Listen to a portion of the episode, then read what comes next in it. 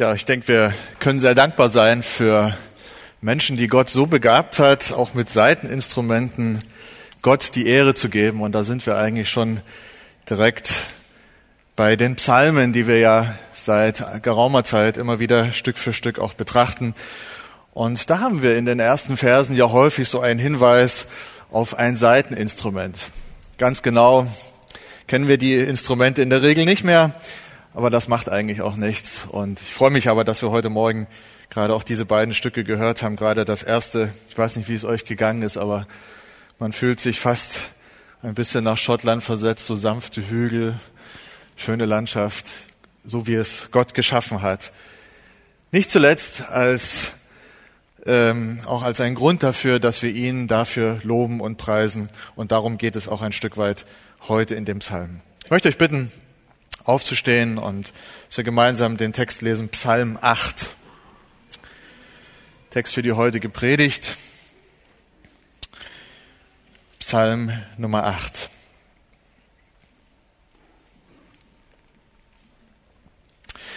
Ein Psalm Davids, vorzusingen auf der Gittit.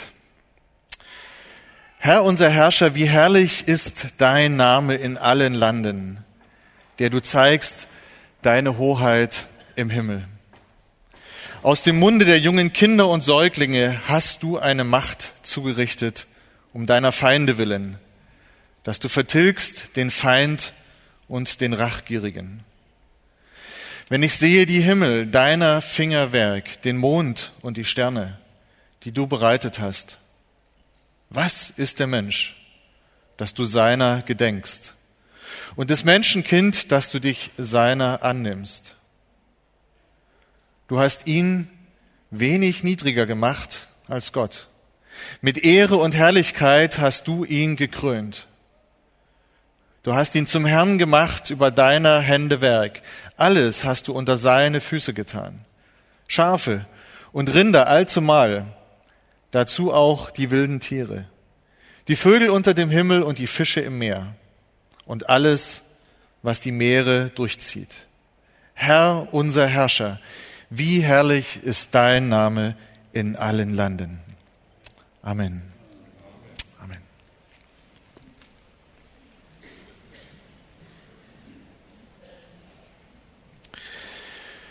Der Psalm beginnt mit einem kurzen Hinweis, für wen er geschrieben ist, nämlich für den Chormeister oder den Chorleiter oder den Vorsänger, wie in verschiedenen Übersetzungen zu lesen ist. Luther schreibt, äh, übersetzt hier einfach mit vorzusingen, aber wahrscheinlich ist es ein, ein Hinweis auf eine Person. Und wenn von einem Chorleiter oder Vorsänger die Rede ist, ist äh, relativ schnell klar, dass der Psalm nicht nur für den privaten Gebrauch und für das private Gebet gedacht ist, sondern wohl schon für einen gemeinschaftlichen Gottesdienst welcher Art auch immer. Insofern passt er auch ganz gut hier jetzt für uns in der Gemeinde, dass wir ihn gemeinsam betrachten, gemeinsam Gott die Ehre geben für das, äh, was Gott uns hier zu sagen hat. Ja, und dann kommt dieses merkwürdige Fremdwort, was keiner kennt, auf der Gittet oder nach der Gittet, je nach Übersetzung. Keiner weiß, was das ist. Die einen vermuten ein Musikinstrument, wahrscheinlich dann auch ein Saiteninstrument. Andere vermuten eine besondere Melodie. Egal was es ist, ähm, wir haben noch zwei weitere Psalmen, wo dieser äh, Begriff vorkommt. Psalm 81 von Asaf und Psalm 84 von den Söhnen Korachs. Und wenn wir uns die drei Psalmen nach oder auf der Gittet anschauen, stellen wir fest, alles drei sind Loblieder auf den Herrn. Also das haben die Psalmen äh, nach der Gittet oder auf der Gittet alle gemeinsam. Sie preisen den Herrn für das, was er getan hat. Ja, und nicht zuletzt sagt uns der Psalm auch hier, von wem er geschrieben ist, nämlich von David, einer der vielen Psalmen von David, die wir haben. Wann das geschrieben ist, wissen wir nicht. Wir haben andere Psalmen, wo man da ein bisschen was ersehen kann oder wo ein Hinweis ist, hier ist das nicht der Fall, ähm, aber es ist auch nicht wirklich wichtig für das Verständnis des Psalmes. Was uns auffällt, ist, dass der Psalm eingerahmt ist von ähm, zwei Sätzen, zwei Versen, einem Lobpreis in Vers 2 und der gleiche Satz wird nochmal ähm, gebetet am Ende des Psalms. Also am Anfang und am Ende der gleiche Satz. Herr, unser Herrscher, wie herrlich ist dein Name in allen Landen. Das Interessante ist, dass der Psalm schon gleich so direkt einsteigt. Er erzählt nicht erst ein Thema, er referiert nicht erst eine Problematik oder was. Ähm, wenn es um die Schöpfung geht, ist alles erklären eigentlich fast nicht möglich. Sondern der Psalmist David staunt über die Schöpfung und über die Regierung Gottes in dieser Welt und beginnt gleich unmittelbar mit einem Lobpreis auf Gottes Offenbarung in dieser Welt, auf Gottes Offenbarung auch in der Regierung dieser Welt. Und weil das letztlich so unbeschreiblich ist, formuliert es David in einer Frage. Wie herrlich ist dein Name? Er macht jetzt nicht eine lange Erklärung, genau so ist er herrlich und so und so und so. Es ist eigentlich nicht zu erklären. Wie herrlich ist dein Name? Unbeschreiblich. Andere übersetzen, wie prächtig ist dein Name, wie majestätisch. Alles das gibt uns nur eine kleine Ahnung, eine kleine Idee, wie wunderbar Gott ist. Wo offenbart sich Gott Zunächst, wie herrlich ist dein Name in allen Landen, in allen Ländern auf der ganzen Erde. Alles, was wir hier auf unserem Globus haben, ist ein Ort, wo Gott seine Herrlichkeit offenbart. Aber nicht nur da, sondern die zweite Vershälfte sagt dann eben auch im Himmel, der du zeigst deine Hoheit, deine Herrlichkeit, deine Macht im Himmel. In der gesamten Schöpfung offenbart sich Gott. So beginnt dieser Psalm und so endet er auch. Und deshalb ähm, kann man ihn hinzusortieren zu den sogenannten Schöpfungspsalmen, von denen wir einige haben. Und Gottes Offenbarung in der Schöpfung ist tatsächlich auch ein wichtiger Grundbaustein biblischer Lehre. Vielleicht erinnert ihr euch, vor zwei Wochen hat Wolfgang gepredigt über Psalm 19 diesen ganz bekannten, berühmten Psalm, wo es auch darum geht, in den ersten Versen, wie Gott sich in seiner Schöpfung offenbart. Und er hatte auch darauf hingewiesen auf den zentralen Text dann im Neuen Testament, Römer 1, Vers 19 und 20, wo Paulus das aufgreift und sagt, Gottes unsichtbares Wesen, das ist seine Kraft, seine ewige Kraft und Gottheit, die wird erkennbar, die wird gesehen anhand der Werke Gottes. Das ist die Aufgabe auch der Offenbarung Gottes in seiner Schöpfung. Und dann kommt eben Paulus zum Schluss, deswegen hat auch keiner eine Entschuldigung. Wenn wir denn die Augen aufmachen, in die Schöpfung schauen, erkennen wir, dass da ein Gott ist. Wir erkennen nicht die Details, wie Gott Erlösung geplant hat. Da ist nirgends der Name Jesus buchstäblich eingeschrieben oder so. Dafür brauchen wir Gottes Schriftoffenbarung in seinem Wort, in der Bibel. Aber die Grundinformation, dass da mehr ist als nur Materie, dass da ein Gott ist, ein Schöpfer dieser Welt, das hat Gott so klar hineingeschrieben in seine Schöpfung. Auch nach dem Sündenfall ist das noch erkennbar und darauf verweist die Bibel tatsächlich immer und immer wieder. Hier in unserem Psalm ist der Fokus am Ende aber auf einen bestimmten Teil der Schöpfung, nämlich auf dem Menschen. Und so geht es ähm, in den nächsten Versen vor allem darum, wie sich Gott offenbart, wie er seine Herrlichkeit offenbart am und durch den Menschen. Und das ist das, womit wir uns heute Morgen ein klein wenig beschäftigen wollen. Der erste Gedanke, Gott offenbart seine Herrlichkeit in der Unmündigkeit von Kindern. Gott offenbart seine Herrlichkeit in der Unmündigkeit von Kindern. Das lesen wir in Vers 3. Aus dem Munde der jungen Kinder und Säuglinge hast du eine Macht zugerichtet. Ist das nicht wunderbar? Da haben wir den, einen Jauchzer. Er könnte lauter sein. Auch von anderen. Gott hat durch den Mund von Kindern und Säuglingen gesprochen. Das heißt, es geht nicht einfach nur um das bloße Dasein. Ich meine, Kinder sind auch ganz nett und wenn sie klein sind, alle ganz süß und so weiter. Ich habe vier von der Sorte. Alles wunderbar. Aber der Psalm sagt mehr. Er sagt durch den Mund der Kinder und Säuglinge. Also irgendwie durch eine lautliche Äußerung. Nur bei Säuglingen, kleinen Kindern ist das erstmal nicht selten ein Schreien, ein irgendwie bemerkbar machen. Aber die Begriffe sind relativ breit hier in dem Psalm. Also wahrscheinlich geht es dann also nicht nur um die Null- bis Einjährigen, sondern auch um etwas ältere Kinder. Aber in jedem Falle um Unmündige, nicht um reife Erwachsene.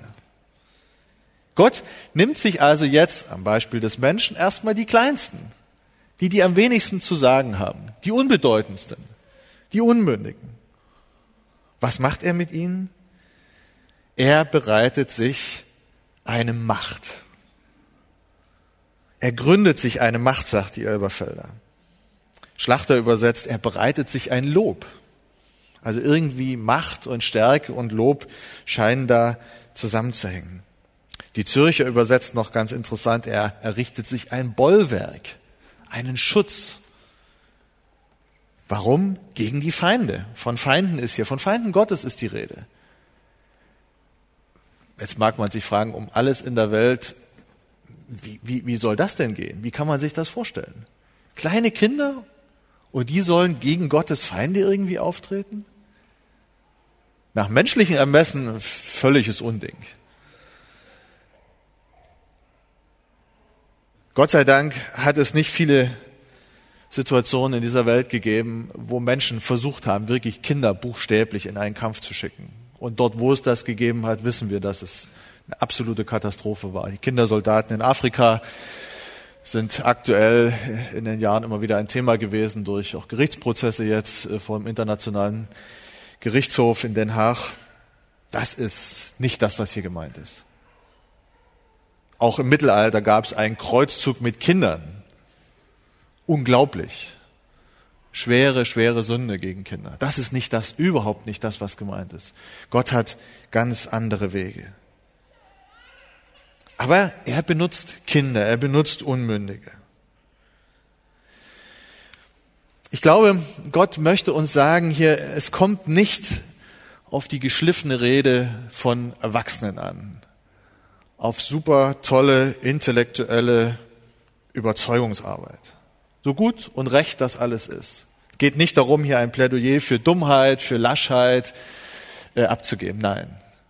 Aber Gott ist nicht wirklich darauf angewiesen. Er benutzt die kleinsten und die unbedeutendsten, um zu seinem Ziel zu kommen. Dieser Psalm ist ein Plädoyer für eine Selbsteinschätzung, eine richtige Selbsteinschätzung im Angesicht und vor den Augen Gottes. Also gegen Selbstüberschätzung, gegen Hochmut, gegen Stolz. Sondern wir sollen uns erkennen als das, was wir sind. Wir sind Geschöpfe Gottes. Und zunächst mal sind wir ganz winzig klein und eigentlich ganz unbedeutend. Jesus sagt uns mal an einer ganz bekannten Stelle, wenn ihr nicht werdet wie die Kinder, dann könnt ihr nicht ins Reich Gottes eingehen. Und irgendwie kennen wir den Text, wir lesen ihn regelmäßig. Er ist uns irgendwo da, aber leben wir ihn auch? Haben wir verstanden, worum es geht? Kinder haben ein natürliches Urvertrauen zu ihren Eltern. Ja, Gott hat das so in sie hineingegeben und das ist das Beste, was im Normalfall auch passieren kann, wenn Eltern ihre Verantwortung wahrnehmen. Ich glaube, das ist ein Aspekt, nur ein Aspekt, aber es ist ein Gedanke, der Gott wichtig ist. Wir sollen ihm so vertrauen, wie Kinder normalerweise ihren Eltern vertrauen. Einfach der tiefen Überzeugung, das, was der Vater im Himmel sagt, ist das Beste für mich. Wenn ich das lebe, wenn ich das umsetze, kann es nur gut sein. Dann kann Leben wirklich gelingen. Aber eben, der Vers sagt, eine Macht zugerichtet, um deiner Feinde willen. Luther übersetzt dann weiter, dass du vertilgst den Feind und den Rachgierigen. Elberfelder ähm, übersetzt etwas zurückhaltender. dass die Feinde zum Schweigen gebracht werden. Ich war ein bisschen überrascht, als ich da im Hebräischen sah, was da für ein Wort steht. Das ist nämlich eigentlich das Wort, wo, wovon der Sabbat kommt. Und der Sabbat ist zunächst mal der Ruhetag. Das heißt, es hat irgendwas mit Ausruhen zu tun, also zur Ruhe bringen. Ja, insofern, natürlich, wenn jemand vertilgt ist, ist er auch ruhig. Aber er muss nicht vertilgt sein, um zur Ruhe zu kommen. Also versteht, was ich meine. Es gibt verschiedene Möglichkeiten, dass Feinde am Ende nicht mehr Feinde sind. Sei es, dass sie einerseits wirklich nicht mehr da sind, weil sie vertilgt sind. Oder aber, vielleicht bekehrt sich der Feind. Vielleicht erkennt er, was wirklich Sache ist und wird dadurch zu einem Freund Gottes. Ja, Paulus reflektiert das mal im Römerbrief, als wir noch Feinde waren, starb Jesus schon für uns. Und dann verwandelt Gott uns und aus Feinden werden Freunde Gottes. Gebe Gott, dass jeder von euch hier ein Freund Gottes ist. Und wenn du es nicht bist, dann überlege heute, ob nicht heute der Punkt ist, von einem Feind zu einem Freund zu werden.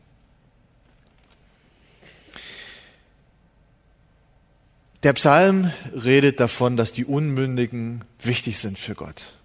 Und wir haben einige Beispiele dazu auch im Neuen Testament und möchte euch ein klein bisschen damit hineinnehmen, auch in eine Illustration, wie die Bibel selber auch da Beispiele uns an die Hand gibt.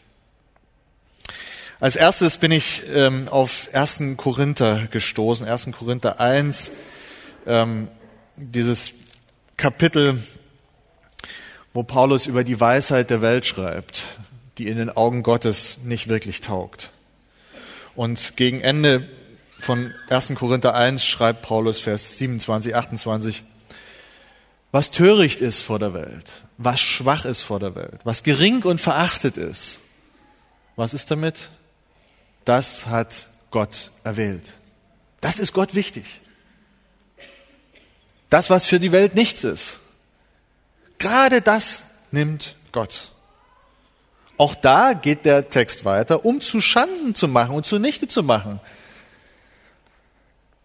was vor der Welt etwas gilt. Nämlich die, die sich selber für weise halten, die sich selber für klug halten. Die macht Gott zunichte. Die bringt er zurecht, wenn es positiv läuft, oder? Oder sie gehen unter. Warum? Vers 29 heißt es dann, damit sich kein Mensch vor Gott rühme. Ja, das ist das Ziel.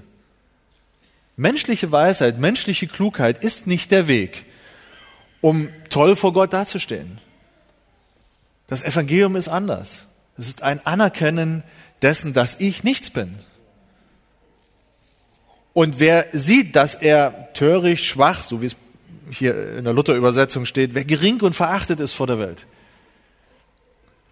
der kann schlecht auf sich selber schauen und sagen, ah, guck mal, wie toll ich bin, toller Hecht, super gemacht. Äh, das funktioniert nicht, das ist nicht überzeugend. Nein, Gott nimmt gerade diese Menschen, Gott sei Dank in Klammern gesagt, nicht nur diese, es gibt auch den anderen Fall. Ja, also heißt nicht, wer besonders klug ist, der hat keine Chance vor Gott. Aber der Fokus ist hier ein anderer. Gott nimmt im Besonderen das Geringe und das Schwache. Unser Psalm wird auch zitiert an einer Stelle, nämlich Matthäus 21. Einzug in Jerusalem, die Menge jubelt Jesus zu, er geht in den Tempel, er sieht die Händler dort. Wir kennen die Geschichte von der Tempelreinigung. Er ist erbost, er ist erzürnt Gottes Haus soll ein Bethaus sein. Ihr habt es zur Räuberhöhle gemacht, sagt Jesus. Und dann kommen die hohen Priester und Schriftgelehrten zu Jesus und meckern rum. Sie sagen, ah, hast du nicht gesehen? Ähm, da gibt's noch Kinder. Die rufen Hosianna dem Sohn Davids. Mach was, schreite ein. Was sollen die Kinder da? Also ich meine, also wir sind doch hier anständige Erwachsene und so weiter. Was sollen die Kinder hier? Als Jesus das hört, zitiert er diesen Vers aus Psalm 8.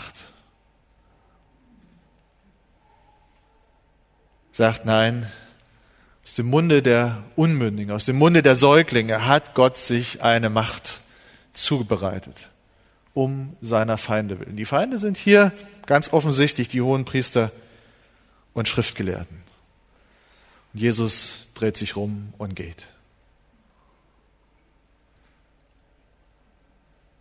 Direkt beim Einzug von Jerusalem, wir gehen kurz nach, äh, ins, ins Lukas-Evangelium, Lukas 19. Lukas 19 von Vers 34. Die Menge kommt mit Jesus nach Jerusalem. Sie breiten ihre Kleider aus, Palmwedel. Jesus reitet auf dem Esel in Jerusalem ein und die Menge ruft wieder, gelobt sei der, der kommt, der König im Namen des Herrn, Hosianna. Sie preisen ihn und dann kommen Pharisäer, Vers 39. Einige Pharisäer in der Menge sprachen zu Meister, weise doch deine Jünger zurecht. Gut, die Jünger waren sicher schon Erwachsene in dem Fall. Und doch waren es Schüler gewesen in dem Sinne. Andere Übersetzungen schreiben auch Schüler hier. Im Verhältnis zum Meister waren sie die, die am Lernen waren, die Unmündigen ein Stück weit. Also in einem indirekten Sinne ist das sicher auch ein Beispiel hier. Weise sie zurecht. Was soll das? Die schreien hier so laut. Was sagt Jesus? Wenn diese schweigen werden, werden die Steine schreien. Gott benutzt das, was nichts ist vor der Welt. Jeder weiß, Steine in dem eigentlichen Sinne können nicht schreien. Das ist ein, ein, ein dramatischer Ausdruck, den Jesus hier wählt, um deutlich zu machen, nein, die Unmündigen, die Kleinen, die Unbedeutenden, die sind mir wichtig. Jesus geht einen Schritt weiter sogar. Matthäus 10, Vers 29 haben wir diesen Text, wo es heißt, kauft man nicht zwei Sperlinge für einen Groschen, für ein paar Cent. Und doch fällt keiner vom Himmel ohne euren Vater. Das, was völlig unbedeutend scheint in dieser Welt, ist Gott wichtig. Gut, in dem Text geht es jetzt nicht um Lobpreis, aber, aber um diese Grundwahrheit, das Unbedeutende ist bei Gott wichtig. Matthäus 10, 29. Noch ein alttestamentliches Beispiel. David und Goliath. Wer kennt nicht noch die Geschichte aus der Sonntagsschule? Aber bevor David gegen Goliath kämpft, steht eine andere Geschichte. 1 Samuel 16, wer es mal zu Hause dann nachlesen will. Der Samuel kommt zu Isai, dem Vater von David und seinen Brüdern. Und Samuel hatte den Auftrag von Gott, einen neuen König zu sein, auszusuchen, weil Gott den Saul von seinem Königtum verworfen hatte. Und der Isai bringt jetzt alle seine Söhne ein um den anderen und stellt äh, sie vor Samuel hin. Samuel muss immer sagen von Gott, nee, der ist es nicht und der ist es nicht. Und Gott sagt dann, äh, schau nicht auf das Äußere, auf den, auf den äußeren Wuchs und, und alle möglichen Dinge, alles, was äußerlich toll ist. Das ist nicht das, was vor Gott zählt. Und die Söhne sind alle durch. Und Samuel hat immer noch keinen gewählt. Und dann sagt er, ist das alles oder hast du nicht doch noch irgendwo einen versteckt?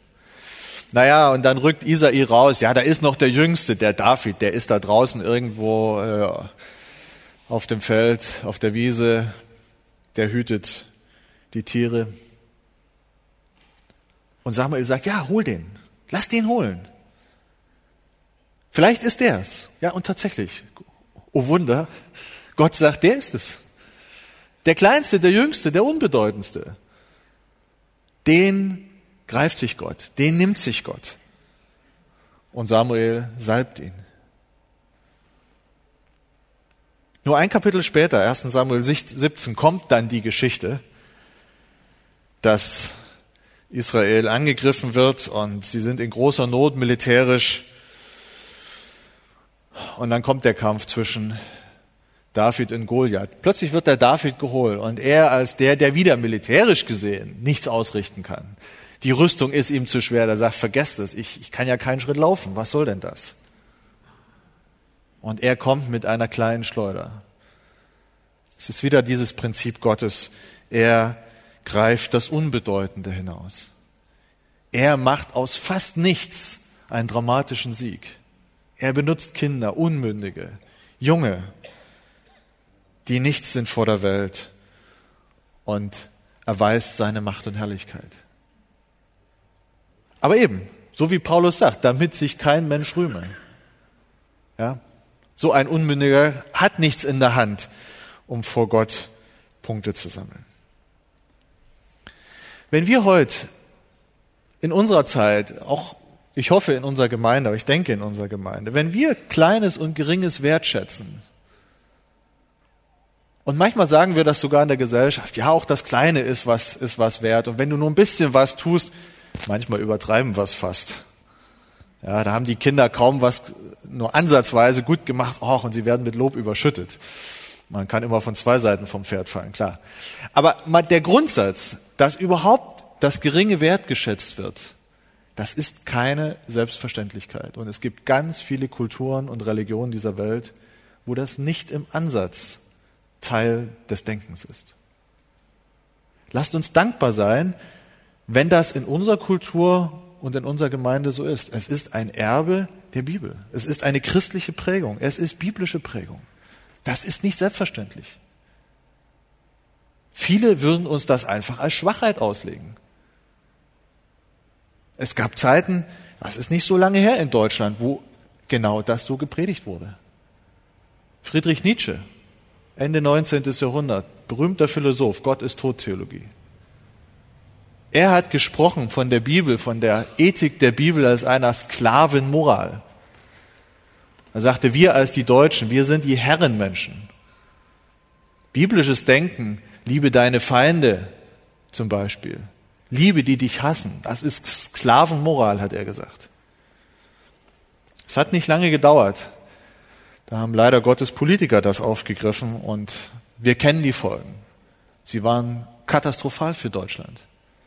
Nicht nur für Deutschland, für viele Länder ringsherum. Millionen Menschen sind gestorben wegen dieser wahnsinnigen Ideologie.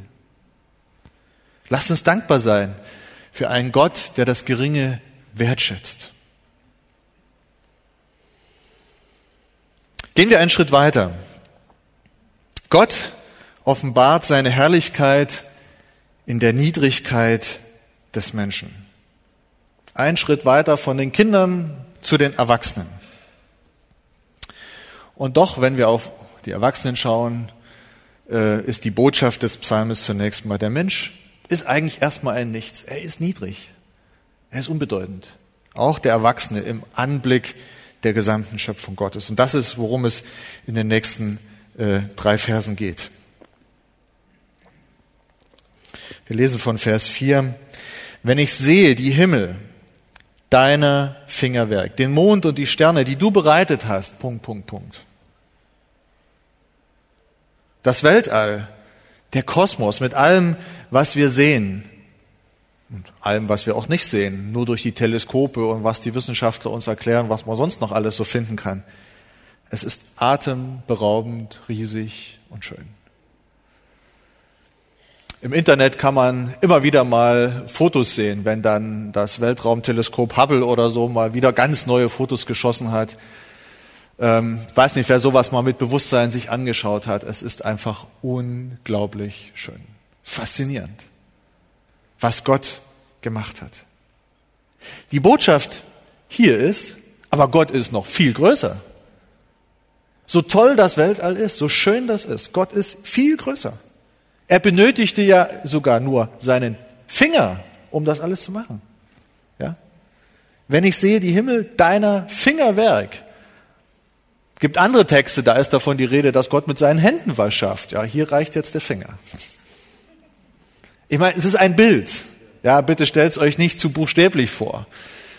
Gott nimmt einen Finger und malt dann irgendwo hin. Der Schöpfungsbericht sagt uns, Gott sprach und es geschah.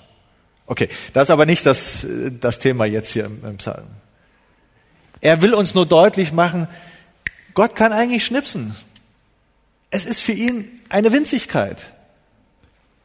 Und die Welt ist da. Gott ist so viel größer, dass, es wir, dass wir es uns eigentlich nicht vorstellen können. Ich habe mich erinnert an einen Abend im August vor ein paar Jahren. Sind wir als Familie mit, äh, mit Caesars zusammen in Schwarzwald im Urlaub gewesen und sind abends nochmal spazieren gegangen. Es war sternenklarer Himmel, ganz klare Nacht und es war noch schön warm und wir haben uns am Ende auf so einem Waldweg, der gut asphaltiert und schön sauber war, haben wir uns einfach hingelegt und haben in den Himmel geguckt. Und äh, das war gerade um die Zeit, ähm, als es ganz viele Sternschnuppen gab. Es gibt ja immer so äh, Hochzeit, 12. August, Sibylle wird das wissen. Die Perseiden, ein Sternschnuppenstrom, der jedes Jahr um die gleiche Zeit eigentlich gut zu sehen ist, wenn wir nicht gerade so Wolken haben wie heute. Also, ist noch ein bisschen hin, merkt euch, 12. August, wenn klarer Himmel ist, guckt mal hoch. Im Halbminutentakt sind die Sternschnuppen gefallen. Hier und da und dort. Und weil wir nur schön auf dem Boden lagen, hatten wir ein sensationelles Panorama. Und ich weiß noch wie heute, es war einfach faszinierend. Gottes Schöpfung so zu sehen, einfach traumhaft. Das ist das, worauf der Psalm hier anspielt. Diese Wunder, samen Dinge, Mond und Sterne, alles, was wir im Weltall sehen. Tja, und was wäre der nächste Gedanke? Wieso gar nichts dagegen der hinfällige, winzige Mensch? So hat es mal ein Kommentator in einem alten Kommentar ausgedrückt. Wenn ich das anschaue, das Weltall, alles, was so wunderbar ist, wieso gar nichts ist dagegen der hinfällige, winzige Mensch. Wir sind ein Staubkorn, oder? Und wie viele Leute, wie viele Wissenschaftler auch, wie viele Evolutionisten wollen uns genau das sagen? Ah, guckt euch das an. Wir haben nicht mehr die Erde im Mittelpunkt. Gut, das glauben wir schon lange nicht mehr. Ähm, plötzlich ist auch die Sonne mit unserem Planeten nicht mehr im Mittelpunkt. Wir sind irgendwo am Rande der Galaxie und unsere Galaxie ist auch nur irgendwo. Der Mensch im Zentrum des Denkens Gottes, warum sollte er? Es mag tausende Erden geben und Galaxien, wo es Menschen gibt. Es hat noch keiner welche gesehen, aber das ist das, was viele uns sagen wollen. Und irgendwo kann man das ja verstehen.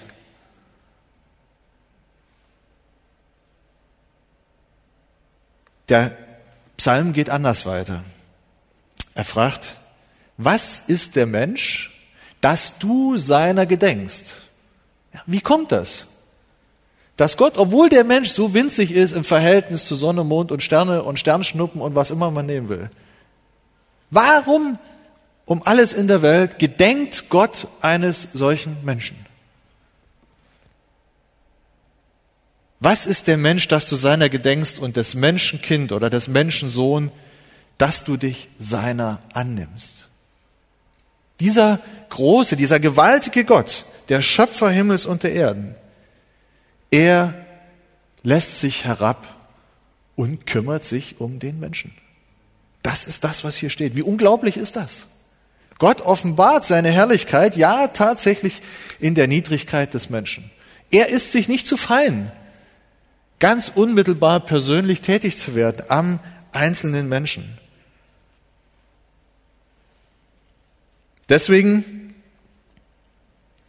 wird über den Gedanken, dass der Mensch so winzig ist, hinausgeschritten, so schreibt der Kommentator hier, um in dankbarer Rührung und staunender Anbetung die in umso herrlicherem Lichte erscheinende Liebe Gottes zu feiern, die sich zu dem armen Erdenstaube herausbläst.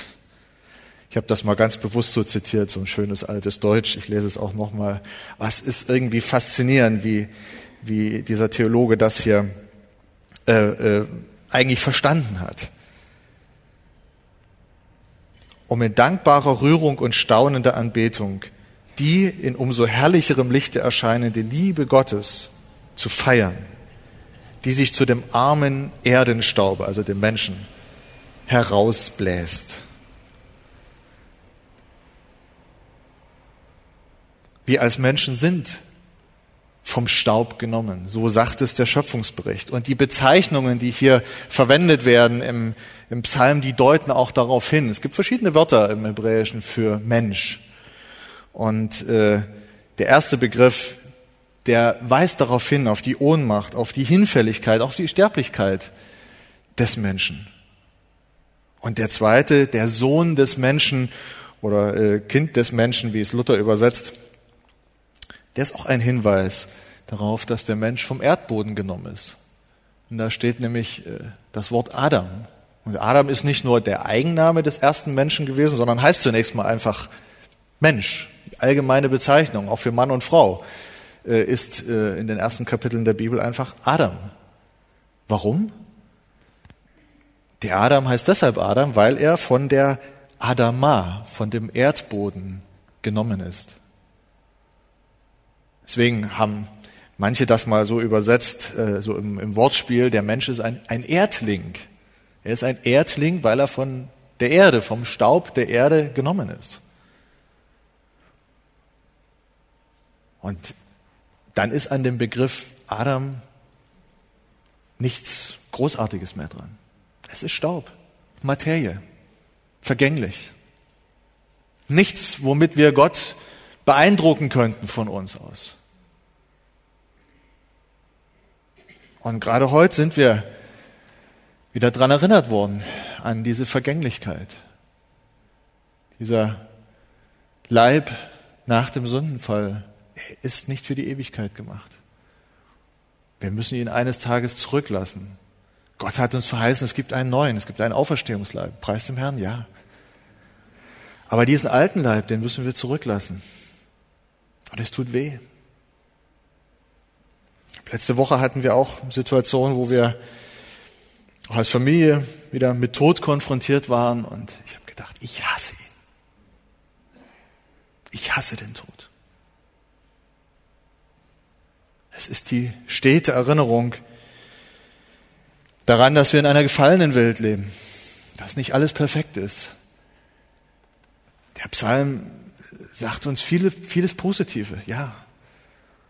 Und doch erinnert er uns hier auch durch die Begriffe daran, wir leben nach dem Sündenfall. Und Gott sei Dank kommt eine Zeit, wo das nicht mehr äh, wichtig ist, wo Gott das alles zur Seite setzt, wo Sünde nicht mehr sein wird, wo Tod nicht mehr sein wird. Wir werden noch darauf zu sprechen kommen.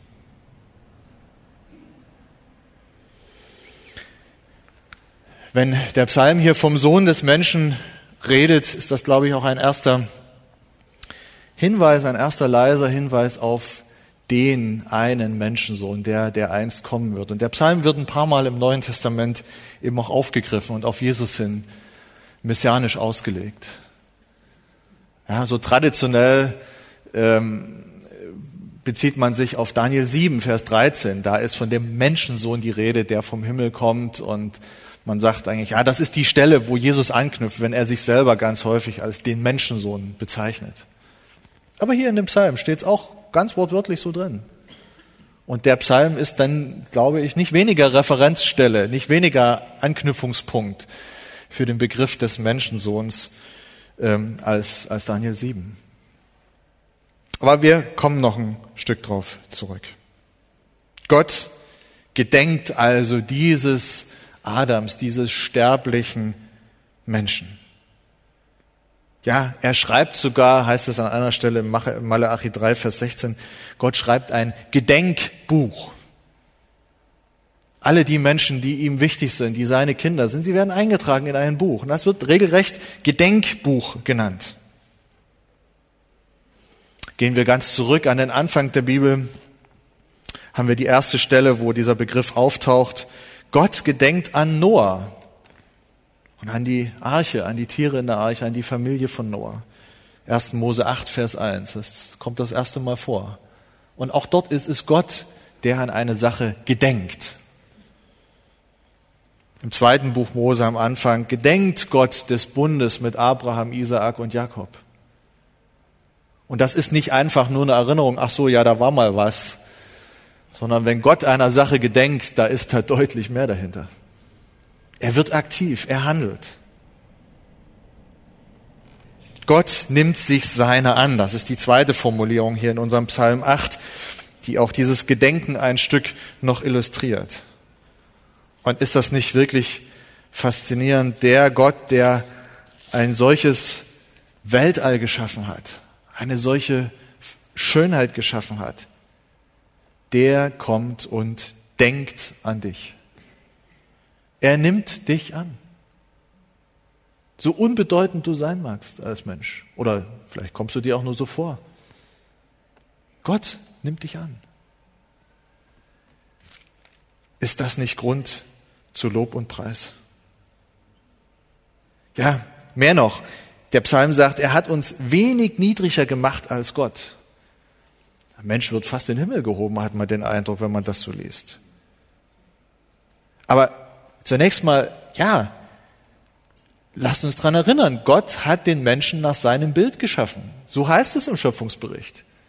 Lasst uns Menschen machen in unserem Bild, in unserem Antlitz. Und es ist immer noch was da davon. Es ist nicht alles kaputt gegangen. Es ist viel kaputt gegangen. Gott sei es geklagt. Ja, die Sünde hat auch dort ganze Arbeit getan. Aber es ist nicht alles kaputt gegangen. Und so kann Gott auch den Menschen zur Rechenschaft ziehen. Wenn Menschen unter Menschen Mord und Totschlag herrscht, 1. Mose 9 wird das aufgegriffen. Und er sagt, wer Menschenblut vergießt, dessen Blut soll vergossen werden. Warum? Weil der Mensch nach Gottes Bild geschaffen ist. Einen Menschen umzubringen ist nicht irgendetwas. Weil der Mensch im Ebenbild Gottes geschaffen ist. Und das gilt eben nicht in gleicher Weise von den Tieren, von den Pflanzen, von den Bergen und Seen und was immer. Der Mensch ist insoweit wirklich etwas Besonderes. Er ist nicht einfach nur ein höheres Tier oder so. Nein, er ist tatsächlich die Krone der Schöpfung. Ja, der Text sagt, mit Ehre und Herrlichkeit hat er den Menschen gekrönt. Dieser Mensch, der heute ja in Sünde lebt, vielfach in grausamer Sünde lebt, trotzdem ist er erstmal der, den Gott mit Ehre und Herrlichkeit gekrönt hat. Und deshalb kümmert er sich um den Menschen. Und deshalb hat er auch einen Weg geschaffen, damit Menschen wieder zurückkommen können zum Vater im Himmel. Der Mensch ist ihm insoweit wirklich wichtig. Und Gott sagt, ich lasse das nicht alles kaputt gehen. Nein, ich schaffe einen Weg des Heils durch meinen Sohn Jesus. Im Neuen Testament werden gerade diese Verse auch nochmal aufgegriffen. Ich habe es erwähnt. Und sie werden ganz ausdrücklich auf Jesus bezogen. In Hebräer 2, Vers 5 äh, folgende werden diese Verse zitiert. Dort allerdings in einer äh, klein wenig abweichenden Übersetzung, nämlich so wie es die Septuaginta, also die griechische Übersetzung des Alten Testamentes wiedergibt. Und ähm, vermutlich werden einige in ihren Bibeln, in euren Bibeln werdet ihr das jetzt auch festgestellt haben. Schon im Psalm steht da nämlich nicht etwas weniger als Gott, sondern etwas weniger als die Engel. Das geht eben auf die griechische Übersetzung zurück. Die Details äh, spare ich mir jetzt, das sprengt den Rahmen. Äh, ich glaube auch nicht, dass das hier im Moment jetzt die ganz große äh, Debatte ist, auch dort im Hebräerbrief, nicht Hebräer 2.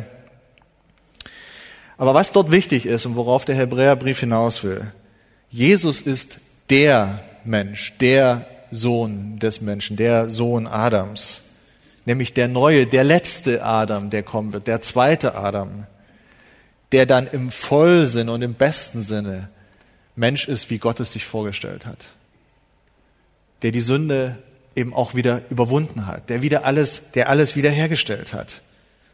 Ja, von dem dann gesagt wird, dass der einst, wenn alles vollendet ist, dass dann auch wirklich alles vollständig wieder unter die Herrschaft seiner Füße gekommen sein wird. Und so ist Jesus der Prototyp des Menschen. Ja? Wir haben hier zwei verschiedene Blickrichtungen. Der Psalm selber hat stärker einen Blick von der Schöpfung her und legt einen, einen Fokus äh, auf das, was noch intakt ist. Das Neue Testament, besonders jetzt hier im Hebräer 2, hat stärker einen Blick von der Erlösung her und erinnert uns daran, was schon kaputt gegangen ist und was wieder hergestellt werden muss. Gut. Wir gehen in die letzten drei Verse, in den dritten Punkt, wo sich Gottes Herrlichkeit offenbart, nämlich durch Verantwortungsübergabe an den Menschen. Also Gott offenbart sich in Unmündigen, in den Kleinkindern, Gott offenbart sich in der Niedrigkeit des Menschen, aber auch in Verantwortungsübergabe an den Menschen. Wir lesen Vers 7, du hast ihn zum Herrn gemacht über deiner Hände Werk. Ja, so lesen wir es im Schöpfungsbericht. Ja, zunächst mal vor dem Sündenfall. Das ist der Grundauftrag des Menschen.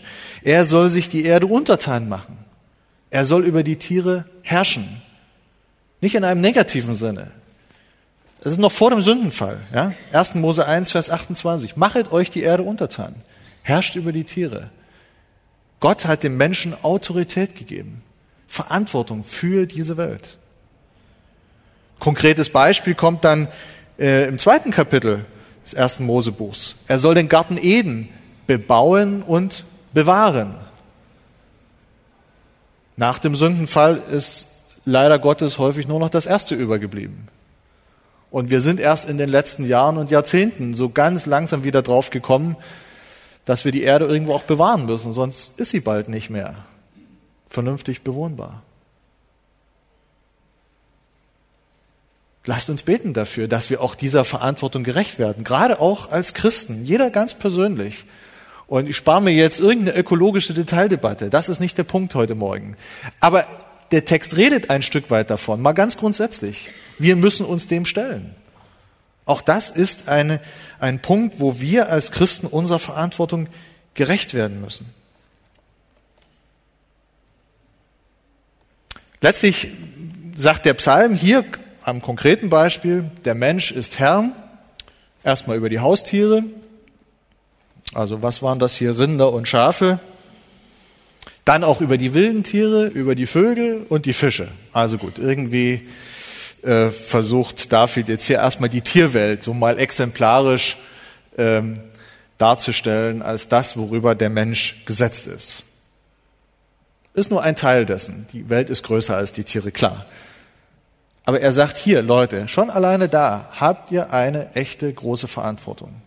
Und auch da, ich äh, weiß nicht, wer von euch noch in der Landwirtschaft tätig ist oder in der Tierwirtschaft. Äh, in der Landwirtschaft war ich mal, aber nicht in der Tierwirtschaft. Ähm, und manchmal denke ich doch, ja, war letztens in einer Ausstellung so eine kleinen Käfige, in denen man noch bis vor nicht so langer Zeit Hühner gehalten hat. Ist das wirklich angemessen? Gott sei Dank ist es verboten heute.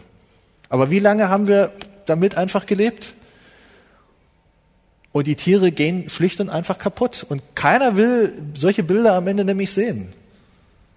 Gibt viele andere Punkte dabei. Aber, aber das ist das, was der Psalm hier zunächst mal anspricht.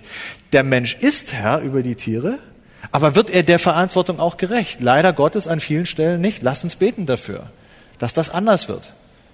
Und dort, wo wir selbst unmittelbar äh, damit herausgefordert sind, lasst uns da wirklich unseren Teil tun, dass auch Tiere so behandelt werden, wie es Gott möchte. Auch als Geschöpfe, die er geschaffen hat, die ihm letztlich wichtig sind. Am Ende vom Buch Jona kommt das mal so schön. Jona jammert über diese eine Staude, weil er eigentlich gehofft hat, ja, also Ninive soll untergehen und sitzt und dreht Däumchen und hofft, und Herr, wann schmeißt du endlich das Feuer vom Himmel?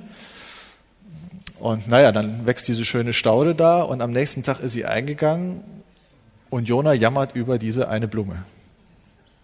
Und Gott sagt, geht's dir noch? Ninive, die riesige Stadt, hunderttausende Menschen. Und ich sollte nicht jammern über diese Menschen, die nicht wissen, was rechts und links ist? Dazu viele Tiere. Lest das mal nach, ganz am Ende vom Buch Jona. Da sind die Tiere mit erwähnt. Jona jammert über eine Blume. Der große Evangelist, da sind ihm irgendwie die Verhältnismäßigkeiten völlig durcheinander geraten. Ja, einen Sonnenstich gehabt, wahrscheinlich.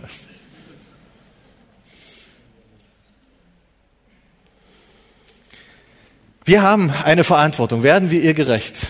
Ich hoffe und bete darum. Lasst uns beten darum, auch in diesem Bereich. Wir sind insoweit da wirklich Gottes Mitarbeiter, auch in dieser Welt. Er hat uns da Verantwortung gegeben. Er hat uns auch in der Gemeinde Verantwortung gegeben. Ja, auch dort müssen wir unserer Mitarbeit, unserer Verantwortung gerecht werden. Aber eben, unser Leben ist breiter und größer und Gott hat uns hingestellt, eben auch in diese Welt. Wir sind nicht von der Welt, aber wir sind in dieser Welt. Lasst uns auch da Vorbilder sein und Licht sein. Bei ehrlicher Bestandsaufnahme müssen wir eben leider Gottes sagen, wir scheitern oft in unserer Verantwortung. Sünde tut ganze Arbeit in vieler Hinsicht. Und deswegen bin ich froh drum, auch dass dieser Psalm im Neuen Testament auch eben aufgegriffen wird, interpretiert wird auf Jesus, den einen Sohn Adams, den Menschensohn hin, der eines Tages wirklich und in jeder Hinsicht alles vollständig unter seinen Füßen haben wird, so äh, zitiert es Paulus in Epheser 1. Und in 1. Korinther 15 greift Paulus den Vers auch nochmal auf und dort geht es dann sogar darum, dass Jesus sogar den Tod besiegt haben wird. Ist das nicht eine, eine Perspektive, die wir haben? Irdischer Tod ist nicht das Ende aller Dinge. Gott sei Dank. Jesus wird ihn eines Tages besiegt haben. Und dann wird wirklich alles unter seinen Füßen sein. Ja, mehr noch.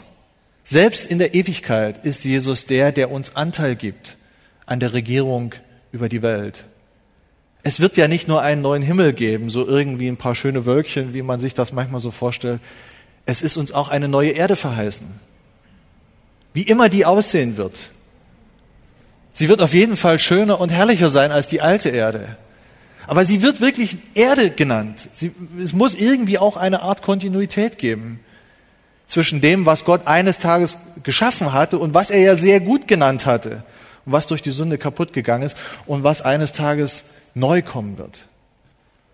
Es gibt ein paar wenige Andeutungen im Neuen Testament, wo wir sehen können, ja, wir werden, äh, wir werden Gott in ganz unterschiedlicher Weise preisen und ehren. Und unter anderem dadurch, wie Jesus mal sagt in dem Gleichnis von den anvertrauten Pfunden, die, die treu sind, die wird er setzen über zehn Städte, über fünf Städte und so weiter. Wir haben kein, keine Texte an der Hand, die uns dort jetzt Details geben, was das konkret heißt, ob dann nur einer Bürgermeister wird oder nicht, was immer das heißt. Es ist müßig zu spekulieren. Aber ich glaube schon, dass es ein Hinweis darauf ist, dass wir Verantwortung haben werden. Besser und schöner als es im Paradies bei Adam und Eva der Fall gewesen ist. Und ich freue mich darauf. Ich sage es euch ehrlich, seit einigen Jahren ähm, ist mir das persönlich auch wirklich wichtig geworden. Immer, immer wieder neu, weil man merkt irgendwie, das irdische Leben ist doch überschaubar kurz. Selbst wenn man eine normale Lebenserwartung hat und ähm, ich merke, wie viele Dinge, die man eigentlich auch noch tun müsste und könnte und sollte und wofür man vielleicht begabt ist und was es noch alles Schönes gäbe, auch in der Freizeit noch zu tun und man kommt einfach nicht dazu. Ich weiß nicht, ob euch das anders geht. Also ähm, ich habe so eine virtuelle Liste im Kopf und manchmal sage ich es auch ganz bewusst und das ist dann nicht flachsig gemeint, sondern das verschiebe ich auf die neue Erde. Und das ist wirklich mein, mein ganzer Ernst. Es gibt Dinge, wo ich nach menschlichen Ermessen sicher bin, dass ich das in meinem irdischen Leben hier nicht mehr tun kann. Einfach weil die Zeit fehlt. Oder weil andere Dinge wichtiger sind. Und ich bin Gott wirklich von Herzen dankbar, dass es eine Zeit gibt, wo wir nicht mehr gebunden sind an 50, 60, 80 Jahre oder irgendwie was, sondern wo wir Zeit haben, alles das Wunderschöne zu tun, was Gott geschaffen hat, was wir genießen können. Meine, dafür war die Schöpfung auch da. Davon reden diese Psalmen, diese Schöpfungspsalmen. Wie herrlich ist das, was Gott gemacht hat. Wir sollen es auch ein Stück weit genießen und dadurch auch Gott preisen und loben, ihn verherrlichen. Lass uns dankbar sein für diese Perspektive, die wir haben, wo auch keine Sünde mehr sein wird und wo endlich auch kein Tod mehr sein wird. Wo alles das hinfällig sein wird, was irgendwo hier noch kratzt und wo wir wieder traurig sind und Tränen vergießen. Und deshalb schließt der Psalm, so wie er angefangen hat, Herr, unser Herrscher, wie herrlich ist dein Name in allen Landen. Lasst uns ihn anbeten für das, was er getan hat in der Schöpfung, aber gerade auch hier, wie er sich verherrlicht hat und wie er das immer noch tut an uns Menschen. Sei es in den kleinen Kindern, sei es in der Niedrigkeit von uns Menschen, sei es auch darin, dass er uns Verantwortung gegeben hat. Amen.